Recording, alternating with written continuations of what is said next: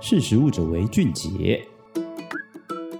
嘿，大家好，欢迎来到识食物者为俊杰，我是怡晨。随着消费者增加对低碳食材、环保包装的需求，不只带动了如植物肉、永续谷物食品的发展，这股风潮也逐渐吹进餐饮业。因此，我们今天就要来聊聊环保意识抬头对餐厅服务带来什么新的挑战。开发数位餐饮订单整合系统的跨国企业 Deliverate 在二零二二年四月二十日公布了一项独家报告。他们对全球七千名消费者进行饮食调查后发现，餐厅可以从四个面向来提升店家的竞争力。首先，餐厅应增加具环境永续意义的餐点服务。根据 Deliveroo 的消费者调查，我们发现，虽然有百分之六十五的消费者认为较健康或是具永续意义的食材比较贵，但还是有百分之四十三的人愿意买单，而且有百分之四十七的人会愿意因此改变原有的餐点内容，转而选择更具永续意义的餐点。换句话说，有将近一半的消费者都愿意且乐意为环境的永续发展来支付更高的费用。餐厅是否能跟上永续的潮流，正逐渐成为消费者在选择地点时的重要考量。除了食材要永续，疫情下，大量增生的一次性餐具也让消费者意识到，或许能在外带及外送点餐时选择包装材料较环保的店家。根据 Deliveroo 的调查，大约百分之五十四的人在选择外送餐点时，更愿意从简化外带或外送食品包装的餐厅订餐。还有百分之五十六的人表示，更喜欢在使用环保包装而不是一次性塑料餐具的餐厅消费。所以 Deliverate 给餐厅的第二点建议是从包装简化来着手。他们也为餐厅提供了立即可做到的几个包材简化技巧，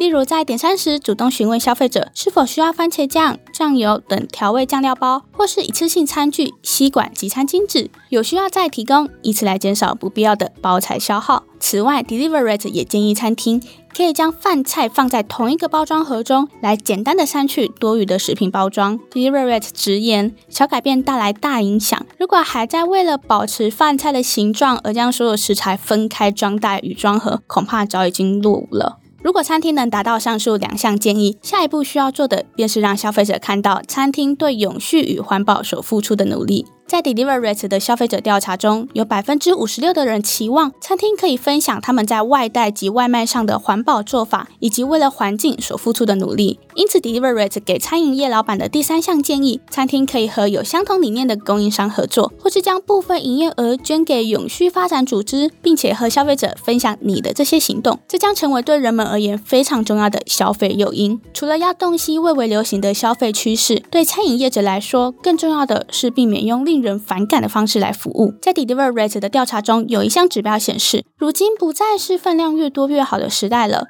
有百分之五十一的消费者表示，看到大量的食物浪费会让他们感到不舒服，而让他们不想再回购那间餐厅。还有百分之八十二的人表示，餐厅是否能提供刚好的分量，在外带与外送餐点中非常重要。毫无疑问的是，食物过剩议题已经引起消费者的注意，甚至会影响消费者对餐厅业者的好感度。因此，Deliverate 给餐厅的第四项建议也是一个提醒：如今分量不再是越多越好，减少食物浪费才是当今时代的消费新主张。事实上，环保与永续意识的兴起，不止影响将近一半消费者的喜好选择。根据零售市场分析公司 First Insight 对美国消费者所做的调查发现，对 Z 世代，也就是大约在一九九七年到二零一二年之间出生的消费者来说，气候变迁、环境保护议题比失业、医疗保健等问题还要更重要。有百分之七十三的 Z 世代消费者更愿意为环保产品来支付更多的费用，与 Deliverate 所观察到的趋势相呼应。由此显示，餐饮与食品验证应该为食材来源、餐点包装与食物浪费等议题来及早做好准备。不知道你们的想法是什么呢？都欢迎到实力的脸书粉丝专页跟我们分享，或是到实力的官网浏览更多的相关新闻。以上是我今天的分享内容，我是怡晨，我们下次见。